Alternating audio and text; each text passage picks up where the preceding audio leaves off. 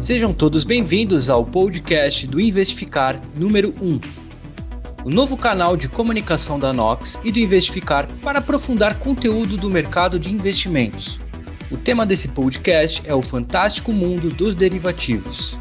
Os participantes de hoje são Lucas Bassotto, economista e conteudista do Investificar, Alisson Ferrer, diretor financeiro da Nox Bitcoin, e JP, CEO da Nox Bitcoin. Para mais conteúdo sobre investimentos, acesse também nosso canal no YouTube. Bom proveito!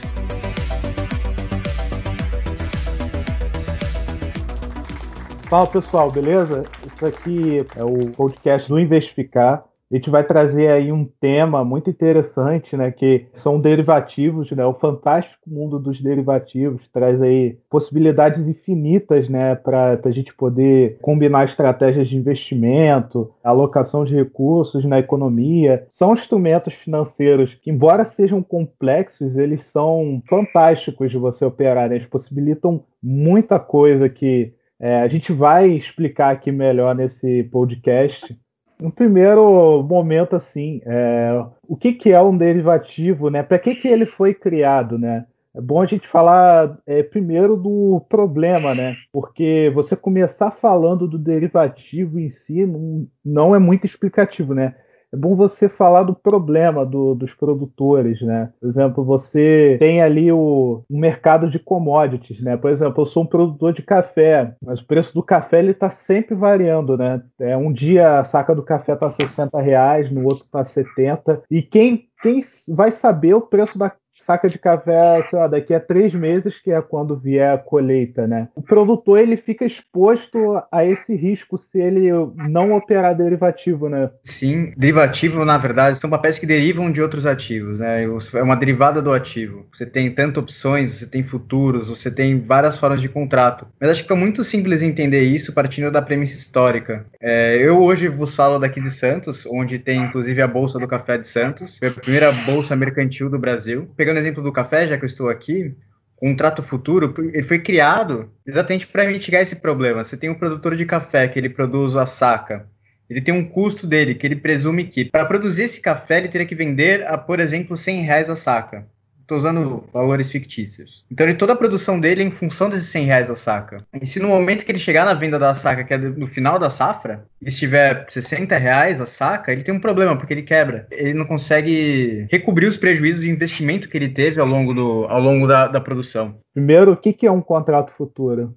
É exatamente isso. Ele, você vende um, um, ativo no futuro. No caso do, do, usando o exemplo do café, você vende o café no futuro. Você vamos supor que o vencimento daqui é para seis meses e hoje o café está sendo cotado a 100 reais, a saca está sendo cotada a 100 reais. Você sabe que se você produzir a safra e vender por 100 reais, você vai ter lucro. Só que uhum. isso é daqui a seis meses que você vai colher e vai poder vender. Então você vende um contrato futuro com vencimento daqui a seis meses por 100 reais a saca de café. Quem comprou o contrato de você daqui a seis meses vai receber a saca e pagar os 100 reais. Ele deixa uma margem de garantia, evidentemente, para garantir que ele pague isso, ou faz o integral na frente, tem vários tipos de, de, contrato. Mas o ponto é, no final dos seis meses, você vai receber 100 reais para o saca, e a pessoa que comprou seu contrato vai receber as sacas, no caso de entrega física. O que, que o produtor, no caso desse exemplo, abre mão de? Se daqui a seis meses estiver 400 reais a saca, ele já, vai, ele já vendeu por 100. Se, só que, por outro lado, se daqui a seis meses tiver 20 reais a saca, ele também já vendeu por 100. Os contratos de derivativo mais simples são os futuros, eles foram criados para proteger a safra de commodities. É, os primeiros contratos futuros foram criados para tirar o risco de mercado da produção da commodity. E com isso você consegue produzir sua safra só se preocupando com a safra, com, é. com peste, tem outras coisas que acontecem, evidentemente, mas pelo menos o risco de mercado fica fora da equação. É, e quem é que assume esse risco? Quem está comprando o contrato, a outra ponta. É. Então, quem está comprando a outra ponta, a, o saco de café a 100 reais, ou ele precisa realmente do saco de café e ele acha que 100 reais é um bom preço, ou ele está especulando que no vencimento a saca vai estar tá 400 reais e ele pega a saca e vende a 400 com, com muita Com muita frequência no mercado de commodities, da quem está comprando a commodity, é quem precisa garantir o, o suprimento, né? Então, muitas vezes a cadeia consumidora, sei lá, imagina o, o Starbucks, por exemplo, ele precisa ter uma oferta de café e ela precisa se planejar para o preço. Muitas vezes o preço do café sobe ou desce no mercado, só que a Starbucks ela quer vender o café dela pelo preço padrão lá, pelos cinco reais. É, tem o custo é... de menu também, né? Imagina, você tem que ficar fazendo menu novo toda hora, né? Pra para cada mudança. Não, não, e na cabeça, e na cabeça do, do cliente. É todo um valor cultural aí que foi feito. Ah, o café custa tanto. Não sei nem quanto custa um café, mas sei lá, imagina 4 reais, 5 reais. 14 reais no Starbucks, amigão. É. 14 reais? 14 é, reais. Ali, ali na região ali do a região ali da Faria Lima, no cafezinho ali já é 5 reais. Depende muito do, da região. Não, né? isso é um expresso, né? Um expresso na, na, na, região custa 5 reais. Como é que o Starbucks vai custar 14? Talvez aqueles café gourmet do, do Starbucks. É, é, o café, é, é, o café com açúcar lá. Não, café, o Alisson é... vai, vai muito nisso aí, então ele já sabe. é, ele nem nem questionar. Boatos aí que o, que o Alisson opera derivativo do Starbucks. Bota o chapéuzinho dele lá, fica no cantinho com o notebook ligado. Só operando. Eu, eu, compro, eu compro futuro de café para garantir que eu vou estar. Tá, que eu vou estar tá pagando café ao mesmo preço no tempo inteiro. Curiosidade, uma curiosidade histórica que eu acho que vale a menção é que na semana que a gente está gravando aqui esse podcast, né? Hoje é dia 20, 20 de abril, que dia é hoje?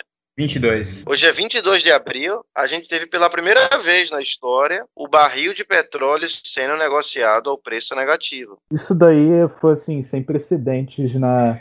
Eu acho. Ah, um ativo nunca pode ser negociado a um preço negativo, né? Mas aí veio 2020 aí coronavírus, mercado de ações caindo 45% em uma semana e mercado provou. Não apenas um ativo não, mas os derivativos podem. É. Não apenas pode ser, como os sistemas das corretoras suportavam isso e foi de as usual para quem é corretora, né? E aí, o que, que aconteceu? Né? Vamos explicar exatamente o que aconteceu nesse episódio. Uh, o petróleo do tipo WTI, tá? O contrato vencia ontem, tá?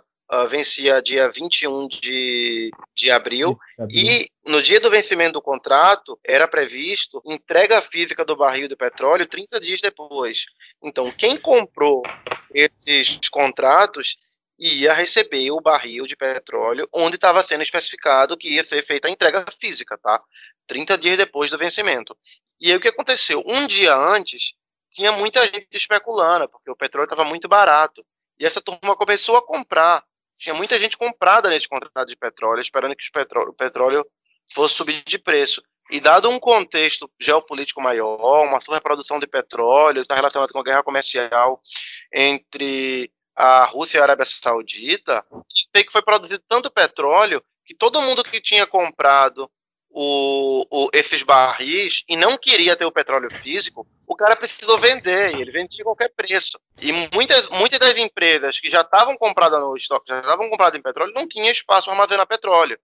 Então, o que aconteceu? Quem tivesse comprado no petróleo ia receber o, o, o petróleo, o barril, e ia ter custo de armazenamento. E se a pessoa não recebesse esse, eh, não aceitasse receber o petróleo, tinha multa, que ia ser mais pesada ainda. Então, ou seja, dados os custos de armazenar petróleo, os custos de manter, os custos de vender. O cara estava pagando para se livrar. Que estava pagando para se livrar dos contratos. E o preço do petróleo, salvo engano, chegou a menos 34 dólares. Eu vou aproveitar esse gancho até para dar uma explicada breve sobre a diferença entre a entrega física e a entrega financeira. Esse contrato, essa anomalia, que não é bem uma anomalia, mas é só uma uma peculiaridade que aconteceu nesse contrato, é exatamente o que o João explicou, ele é de entrega física, ou seja, é, do, é igual o exemplo que estávamos falando do cafezinho. Você recebe a saca, você não recebe o ajuste financeiro. Entrega financeira é quando você compra comprando um contrato de petróleo a 30 dólares agora, só que ele não é físico, tá? Ele é financeiro. Você compra um contrato de futuro de 30, a 30 dólares, no vencimento ele tá 40 dólares, então você recebe 10 dólares, você não recebe um barril que você vai lá e vende por 40. Nesse caso, ele era entrega física.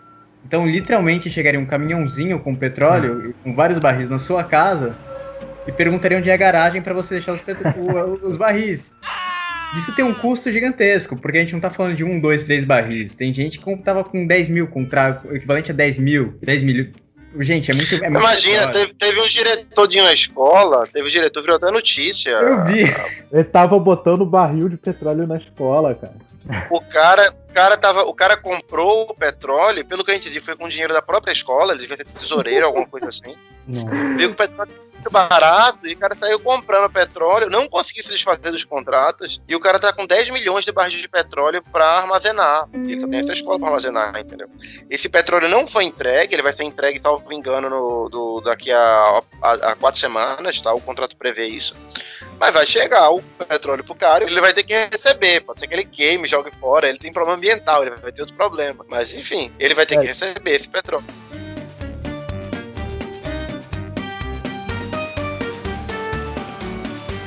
Preço de carne, preço da gasolina, é, tá sempre é, variando, né? Se eu quiser me proteger dessa variação, eu como consumidor final, vamos supor, acho que o preço da carne vai subir, tá? Eu poderia comprar agora um contrato futuro de boi gordo e me proteger da, da, da variação. Se o preço subir, eu vou ganhar dinheiro. Esse dinheiro eu posso usar é. ele. Isso em, faz sentido? Em teoria, sim.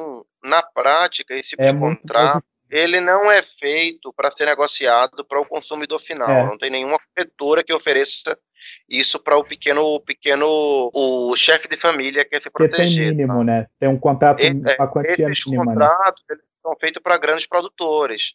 Então, um contrato. É difícil você ver um contrato uh, negociado em bolsa que seja menos de 100 mil dólares, tá? É, é bem difícil. Uh, não sei do contrato de boi, por exemplo, qual é o tamanho dele, mas deve ser mais ou menos por aí. Porque são contratos para produtores, são contratos para atacadistas. Não é o tipo de coisa. Esse próprio contrato de, de petróleo, que a gente comentou ontem, o mínimo de margem para você negociar ele é 250 mil dólares. Não é um negócio que a pessoa física vai operar. Geralmente, quem opera esse tipo de instrumento instrumento são empresas, né? Empresas envolvidas na cadeia de, de, de produção como um todo. É, mas, mas, assim, tem contratos que são menores, né? Que você que, é, que você tem um valor mínimo de margem aí, então eles são mais acessíveis para o pequeno investidor, né? Tipo dólar, é, índice, né? Até o próprio é, Bitcoin, né? Mas não de é, mercadoria física, né? Assim. É exato, assim, só para contextualizar até um pouco, que nem o boi, o boi gordo são, são 330 arrobas. Cada arroba é, são 15 quilos, assim. É, é carne pra caramba, gente. Não é pro, para pessoa física. Todos esses contratos são muito caros. Os únicos mais acessíveis, e mesmo assim não é tanto, é o mini dólar. É que muita gente opera o mini dólar na bolsa super alavancado. Então tem aquela sensação de que é para todos, mas mesmo o mini dólar são 10 mil dólares. Então, não são contratos pequenos, entendeu? Não são contratos pequenos é que é, a alavancagem no, no, day trade é muito grande. Então tem gente com 200 reais operando um contrato de mini dólar por aí, que por sinal é uma operação super arriscada. Mas o contrato em si, mas o tamanho do contrato é, é gigantesco. Eles são 10, gigantesco não, mas são 10 mil dólares, não é, não é trivial. Mas é, então, tipo, uma empresa que tem, sei lá, o faturamento dela em dólar, ela usa muito, foi o que o João falou, né? É geralmente para tacadista, né? para grandes empresas. Então, pô, a empresa tem uma receita em dólar, né? Ela pode usar contrato de dólar, de derivativo de dólar para se proteger, né? Mas assim, para o investidor é, de pequeno a médio porte, o que, que ele pode fazer com derivativo, cara? Isso, isso é uma grande vantagem do universo de criptomoedas, tá? Uh, as plataformas de criptomoedas elas são muito mais voltadas para o varejo, para o pequeno investidor, do que as grandes bolsas, tá? Uh, e quando eu digo voltado para o varejo, eu estou falando desde processo de onboarding, é muito simples abrir conta em corretoras de criptomoedas, desde a própria plataforma, que você consegue fazer tudo pela web. Quando você vai nas plataformas de bolsa, quando você vai na XP, por exemplo, que é a maior plataforma do Brasil, é decepcionante a, a, você conseguir fazer, acessar o home broker pela web. Já as plataformas de criptomoeda como um todo, elas têm tecnologias muito melhores para você operar e sem ficar pagando para a plataforma por fora que é o que acontece quem opera a bolsa, tá? Então você tem muito mais recurso, tem muito mais informação, tem contratos muito melhores. Você vai na BitMEX, você vai operar contrato de dólar Bitcoin, o contrato ele é de um dólar. Ele já é pensado para o pequeno investidor. O cara quer operar 20 dólares, 30 dólares, 100 mil dólares, o cara consegue. Na bolsa, não. Na bolsa, o contrato padrão de dólar, putz, cada contrato vale 50 mil dólares e você só pode comprar 5 no mínimo de uma vez. Então você tem que operar a partir de 250 mil dólares. É, isso, é, é... Muito, isso exclui muita gente. Já o universo de cripto, não. Ele foi, já foi pensado, ele já nasceu tanto em tecnologias melhores, mais acessíveis, o cara já faz tudo pelo celular se ele quiser, como você tem contratos muito mais acessíveis e tamanho adequado para o pequeno investidor. É, você falou de contrato do valor mínimo, né, que é só para quem, por exemplo, no mercado tradicional, que é só para quem tem uma grande quantia para botar. E isso talvez explique o tamanho do mercado de derivativos, né? Ele é maior do que a economia real, se eu não me engano o mercado de derivativo ele movimenta não é nem trilhões de dólares, né? É 4 trilhões, né? É maior do que a soma de todo o PIB da economia real, né? Exatamente. Isso é meio contra, contraintuitivo, né? Olha, como é que o mercado financeiro pode ser maior que a economia? Uh, ao mesmo tempo, ele acaba sendo acaba sendo meio óbvio quando você entende. Então, vamos lá. Imagina que eu sou um produtor. Eu peguei todo o meu patrimônio, e vou tô plantando aqui café, ou tô plantando ou tô produzindo óleo. Então, digamos, eu tenho eu daqui a daqui a seis meses eu vou ter 5 milhões de dólares em saca de café. Esse café nem existe ainda na economia, o café nem existe. Mas eu vou precisar já vender esse café, tá? Então estou vendendo um negócio que nem existe na economia ainda, tá? Então eu vendi esse café. Só que esse café, muitas vezes que eu vendi, alguém comprou, quem comprou vendeu para outra pessoa, que recomprou, comprou. E aí você pega, sei lá, 5 milhões de dólares que eu estou usando para me proteger de um dinheiro que nem existe.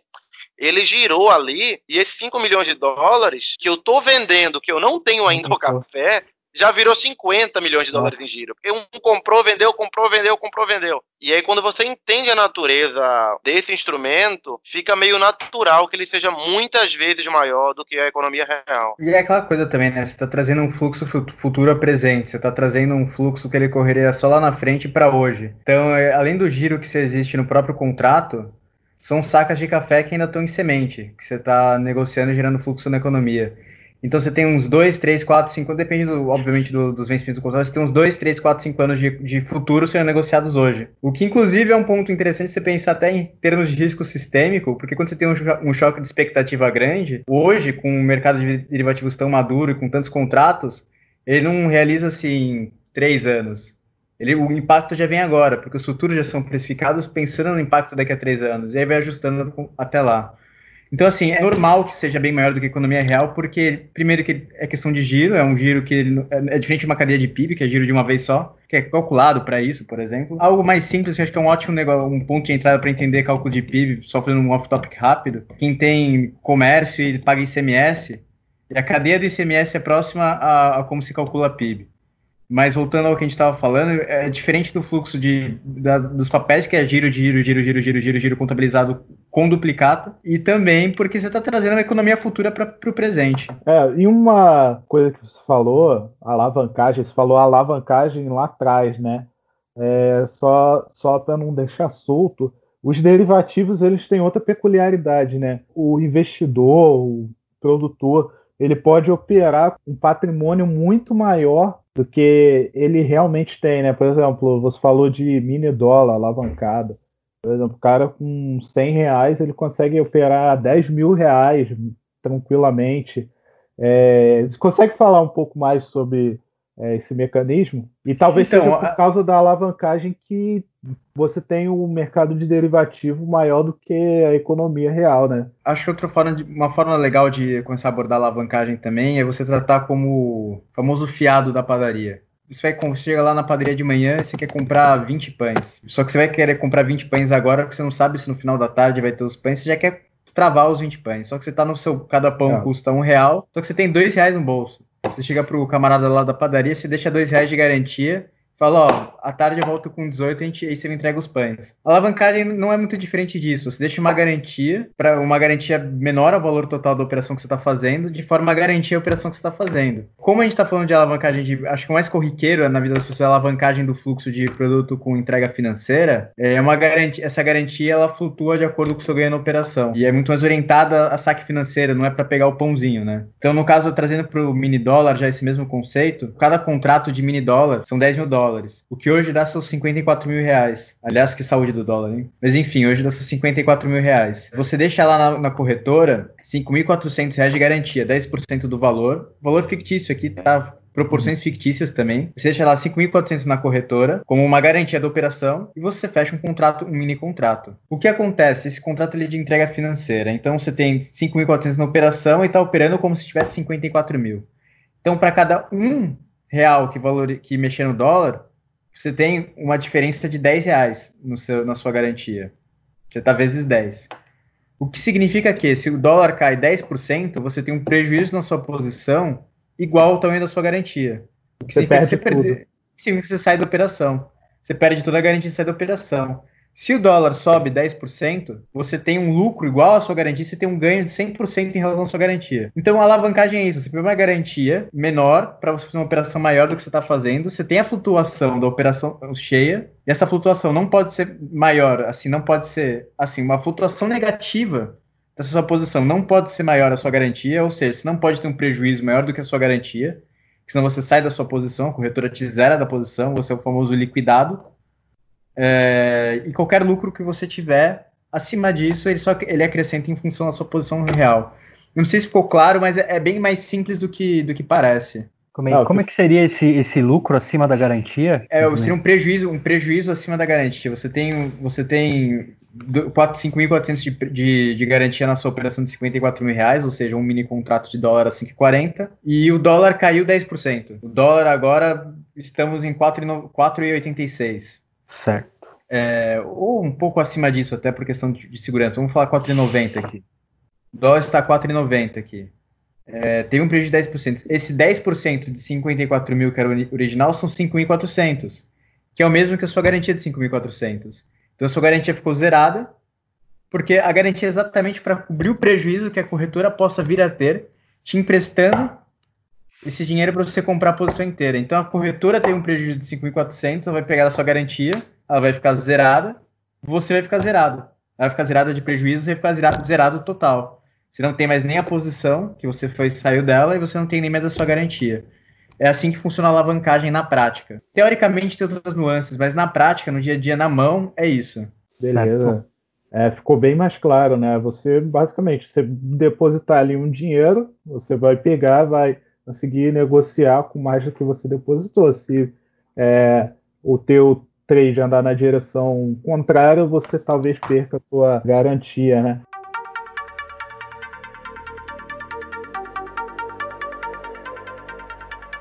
Queria explicar um pouco sobre Investificar.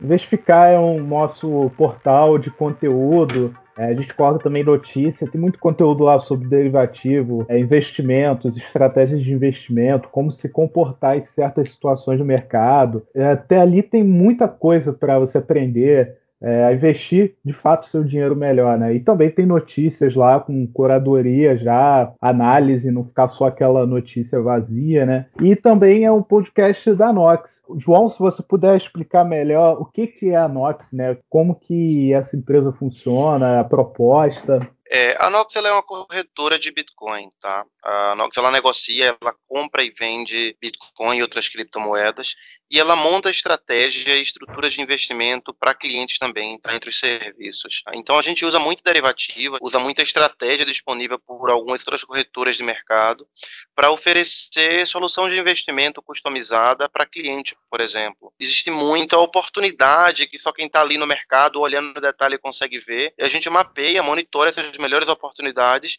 e a gente oferece também para a nossa carteira de clientes, tá? Além disso, a gente também faz gestão de carteira, às vezes o cliente compra Bitcoin e a gente conecta nossos robôs para fazer uh, gestão de investimento na carteira dele. Além da própria assessoria que a gente dá, produção de conteúdo, muito conteúdo educacional, no tocante às operações financeiras que podem ser feitas com criptomoedas. De vez em quando também a gente dá, faz análise de mercado como um todo, tá? Uh, a gente produz todo esse conteúdo através do Investificar, que é um portal de conteúdo aberto, como também de newsletters semanais. E qualquer dúvida a gente está disponível. Tem um chat lá no nosso atendimento. Muitas vezes os clientes querem uma operação é, customizada, uma operação tailor-made, como a gente fala, né? Já teve cliente, por exemplo, que chegou para a gente e queria ter real, mas não queria vender Bitcoin porque o cliente acreditava na alta e o cliente precisava pegar real emprestado, dando os Bitcoins como garantia. Não é uma operação que a gente tem na esteira de operações, mas a gente fez customizada e a gente consegue sim fazer. Então, quem tiver alguma dúvida, quiser entrar em contato, basta para chamar a gente no nosso chat no site, o noxbitcoin.com.br, que a gente geralmente é disponível para ajudar os clientes como eles precisarem. Show de bola, cara. Muito bom muito interessante né, a proposta da Nox, é completamente diferente do que tem mercado de corretoras hoje, né? é, todos ali num modelo único de negócio e a Nox saindo uma direção um pouco diferente, né?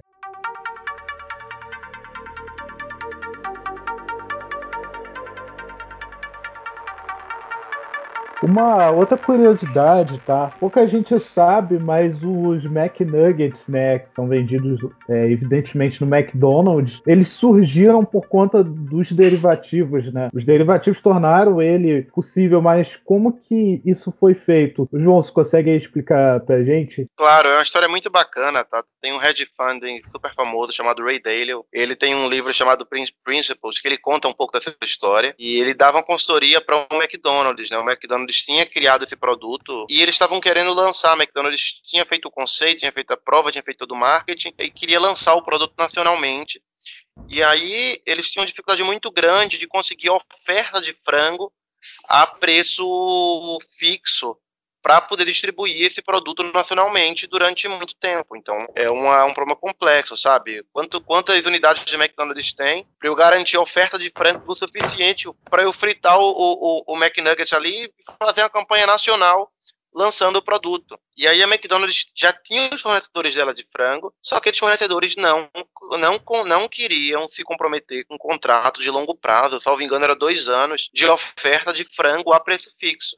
Porque não. o produtor tinha medo, ele não sabia se o preço das, das, do, do, dos custos deles ia subir, etc. Eles não queriam fazer um contrato muito longo, feito a McDonald's queria. E aí o Ray Dalio foi chamado para dar consultoria e, e modelar o problema, e aí ele conseguiu convencer os produtores de frango que o frango ele é uma máquina super simples, mas o quanto o pintinho vai comer de ração. O preço da ração ele é composto pela por milho e soja.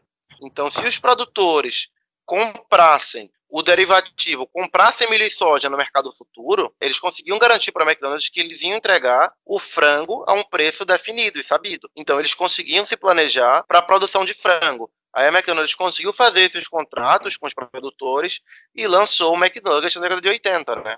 Imagina a complexidade que deve ser, uh, ainda mais nos Estados Unidos, onde você tem, em cada esquina você tem um McDonald's, tá? Imagina quanto o americano consome, você conseguir garantir a oferta, garantir que você vai ter lá o insumo para você fritar na hora no país todo, é de uma complexidade surreal, quando a gente simplesmente chega lá, consome um produto não passa pela, pela nossa cabeça quão complexa é a cadeia produtiva. Porque não existia derivatina. E quando os produtores conseguiram é, comprar esses futuros, eles conseguiram travar né, o, o é, já, já existia, esses instrumentos já eram negociados em bolsa, só que os produtores não tinham acesso, né? não tinha informação, não sabia operar, ele não sabia como ele poderia se usar desse tipo de instrumento para garantir um preço do frango final que ele vai vender, né? Porque não é tão direto.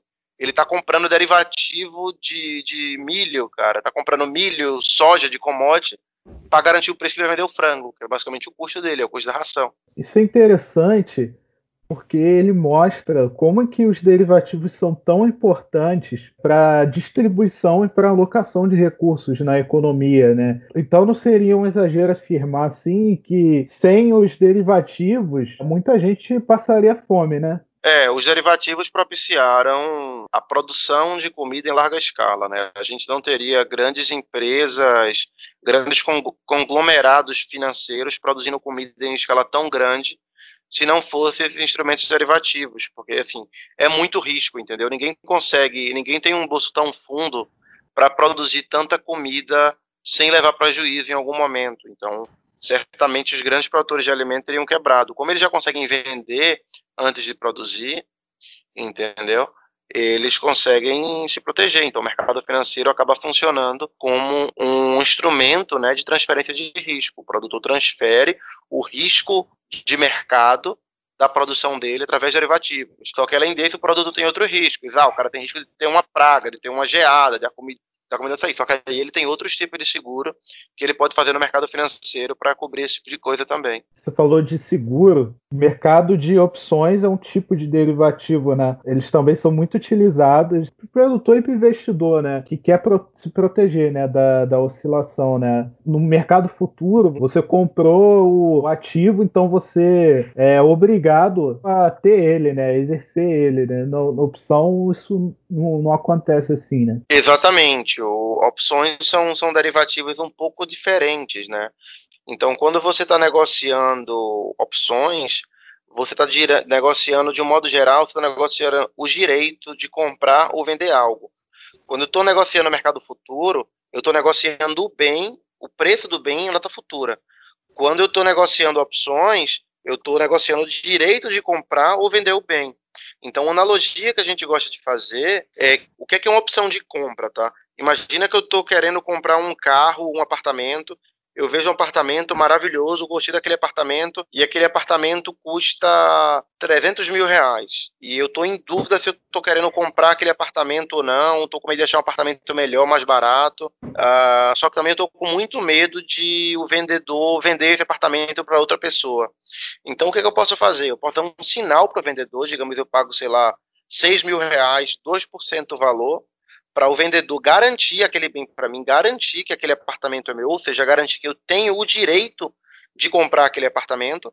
Só que se eu depois descobrir que eu não quero comprar aquele apartamento, porque eu achei um apartamento melhor, eu posso abrir mão dos 6 mil reais que eu paguei de sinal, tá? E comprar outro apartamento. Ao mesmo tempo, se eu quiser comprar aquele bem mesmo, o, o, o sinal que eu paguei, é, ele me dá o direito de eu comprar pelo preço que foi combinado. Então, um sinal que eu pago para comprar um imóvel, um carro, é uma espécie de opção, né? É um direito de comprar o bem. Os derivativos, então, eles é, têm um papel fundamental na alocação de recursos da economia. É, o cara ele consegue transferir risco, é, consegue especular, mas e por que, que os derivativos são tão criticados? Eu vi um documentário que critica muito derivativos, culpam o derivativo assim, da crise de 2008, de ser todo o mal do mundo e quer e esse cara ele fala meio que tinha que proibir os derivativos, né? O que você é, acha existe, existe mau uso, existe mau uso desse tipo de instrumento, existe uh, operações extremamente especulativas, tá? Que muitas vezes elas podem ser feitas é, e causando dano na economia real. Um exemplo disso que a gente viu foi na própria bolha de 2008, tá?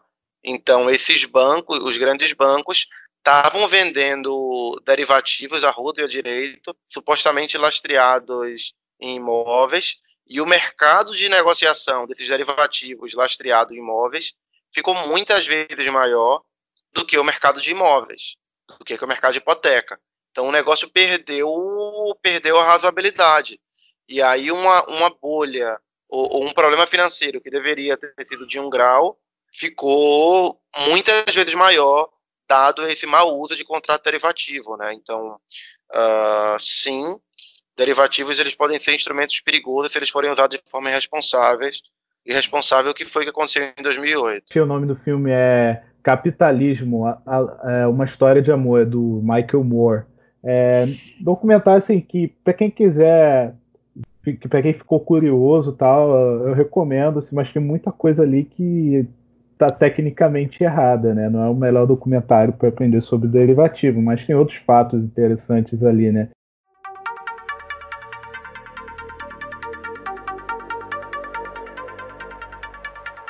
Então a gente está chegando assim na parte do podcast que eu quero ficar mais prático. Como que eu posso operar derivativos, tá? Onde, onde que eu posso operar? Se eu quero, por exemplo, eu quero investir, como que eu faço? É, eu quero usar um, um derivativo numa estratégia de investimento.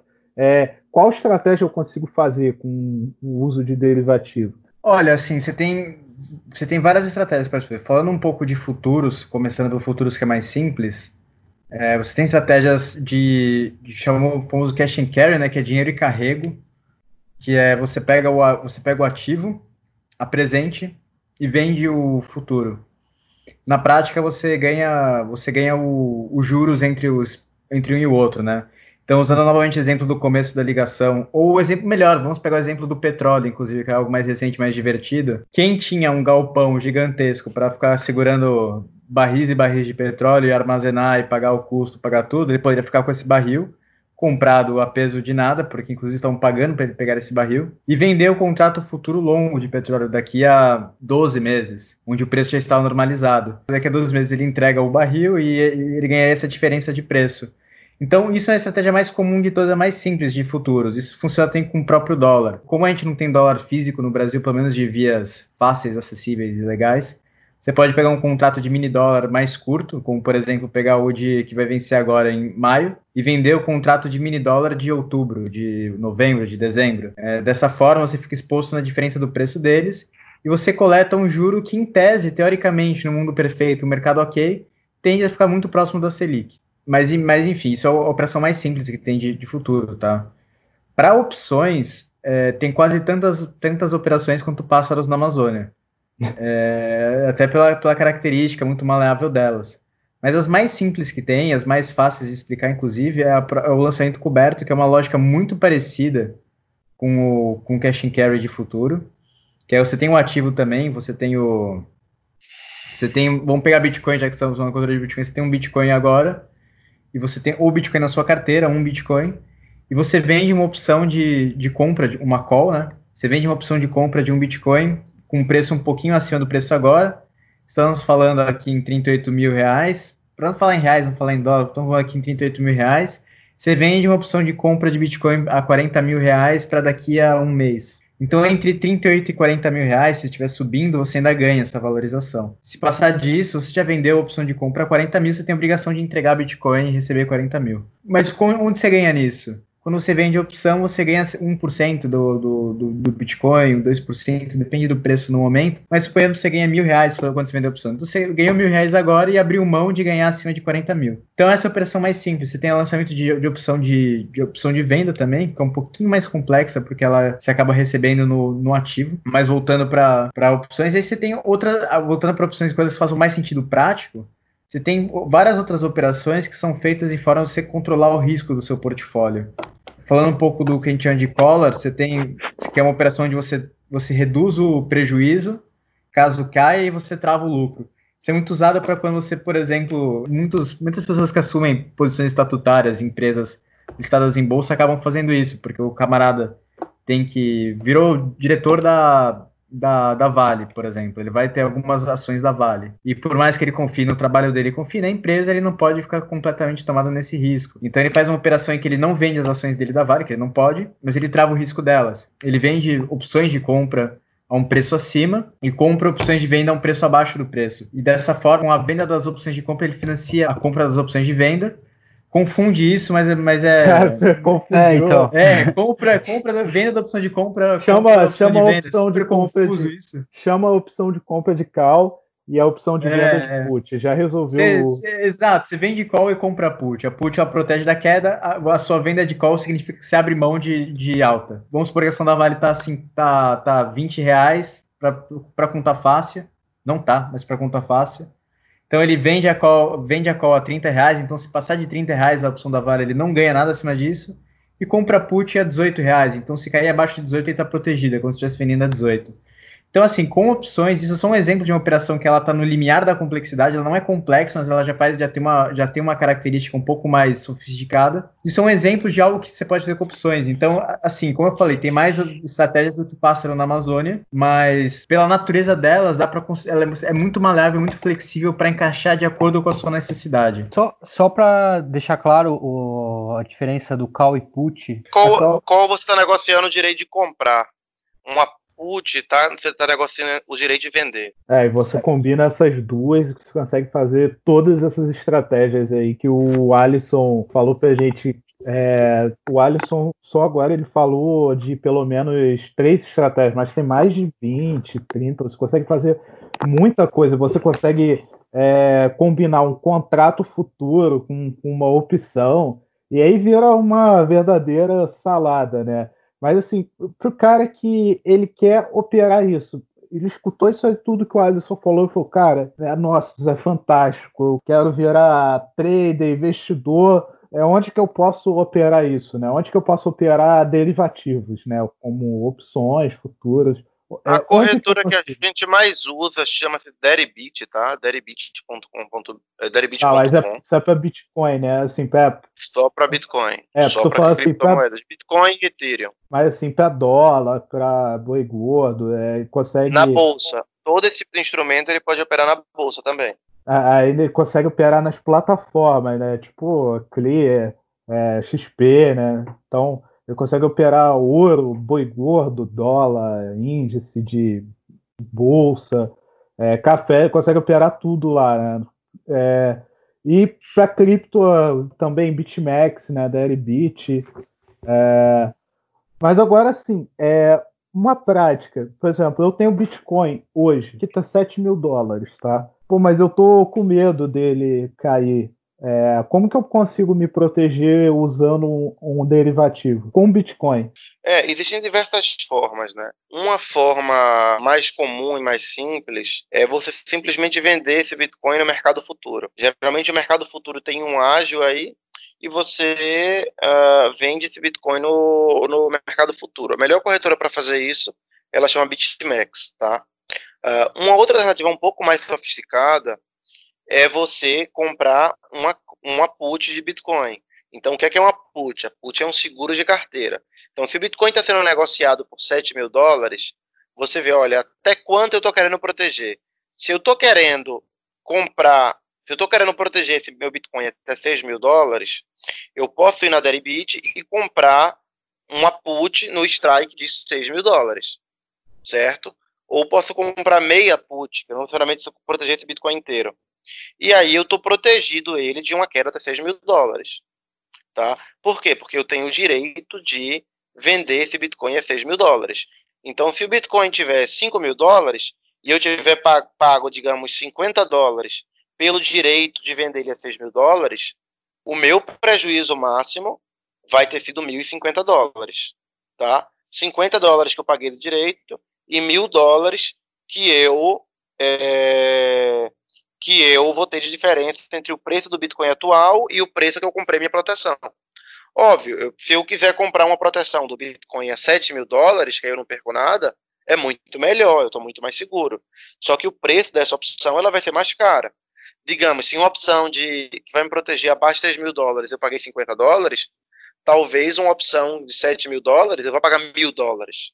Uhum. Então ela já fica bem mais cara. Certo. Se eu estou vendendo o contrato futuro de Bitcoin, eu tô completamente anulado da alta. Eu não vou conseguir aproveitar a alta. Tem alguma forma de eu me proteger e ainda continuar apostando Exato. nessa alta? Essa, essa é a vantagem das opções. Então, quando você vendeu no contrato futuro, se o Bitcoin cair, você está protegido. Você se vai o Bitcoin ter mais subir, Bitcoin, você né? não tá, você não, você não uh, você vai ter um prejuízo. Então você não está participando da alta. Essa é a grande vantagem das opções. Você paga um, um, valor, você se protege, mas se o ativo continuar subindo, você vai ganhar.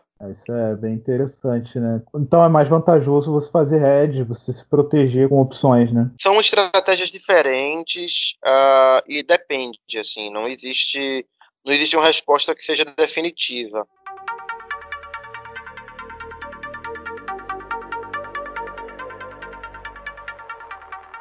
Os derivativos, eles, é, como a gente falou aqui nessa esse podcast aqui, é um instrumento financeiro fantástico, né? À toa que a chamada desse podcast é o fantástico mundo dos derivativos, né? É, Para quem quiser estudar mais, é, vai lá no Investificar, pesquisa lá, derivativos, vai vir muito texto falando é, que é derivativo, que é opção, tem tudo lá no Investificar, não é um site de notícia, é muito conteúdo educativo mesmo. Pegar o cara assim na mão, falar, não, vou, é, aqui, ó, aprende assim, vamos é, melhorar sua consistência, vamos investir melhor o seu dinheiro, vamos investir com mais sabedoria. E é isso aí, galera. Valeu, pessoal. Valeu.